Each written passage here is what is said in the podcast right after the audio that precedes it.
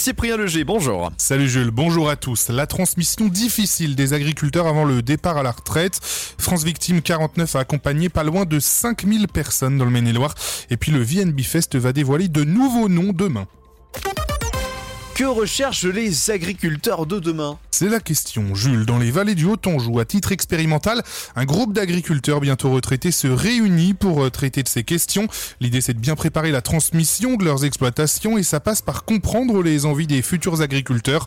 Comment veulent-ils travailler En groupe ou seuls? Simon Galland, conseiller territoire à la Chambre d'agriculture des Pays de la Loire, répond. Eh bien, c'est pas si clair. C'est-à-dire que dans les années 80, je pense, il y a eu euh, une grosse part d'installation en société, donc euh, des GAEC, des EARL, notamment pour euh, l'élevage, parce que bah, l'élevage, c'est enfin, en tout cas 7 jours sur 7. Mais aujourd'hui, quand même, dans les productions d'installation, on voit beaucoup d'installations en individuel et sur du végétal. L'an dernier ou l'année d'avant, pour la première fois, on a eu plus d'installations végétales que d'installations animales en Maine-et-Loire. Pour mettre en avant ces agriculteurs cédants, la Chambre d'agriculture va mettre en place une plateforme qui recense les fermes disponibles.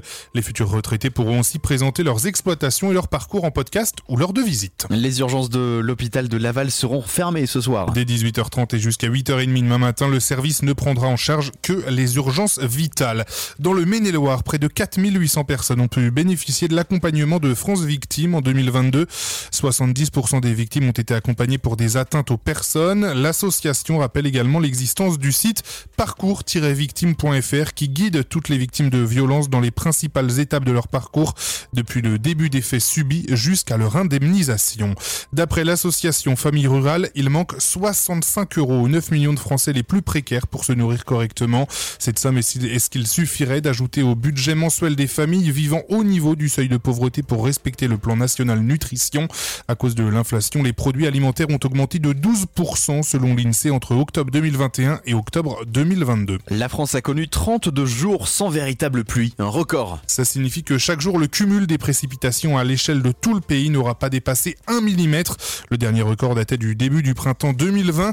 Invité ce matin sur France Info, le ministre angevin de la transition écologique Christophe Béchu a confirmé que la France était en état d'alerte. Des mesures de restriction seront prises dès lundi pour éviter des situations catastrophiques l'été prochain. Et puis le VNB Fest va dévoiler 14 nouveaux noms demain. La seconde vague d'artistes pour le festival qui aura lieu les 25, 26 et 27 août prochains à Château-Gontier au domaine de la Maroutière arrive dès demain midi. On sait déjà qu'il y aura le rappeur Damso, DJ Snake ou encore les chanteuses Pomme et Isia. Et puis en football, suite des huitièmes de finale de la Ligue des Champions ce soir, l'Inter Milan accueille les Portugais du FC Porto, tandis que Manchester City ira en Allemagne contre Leipzig.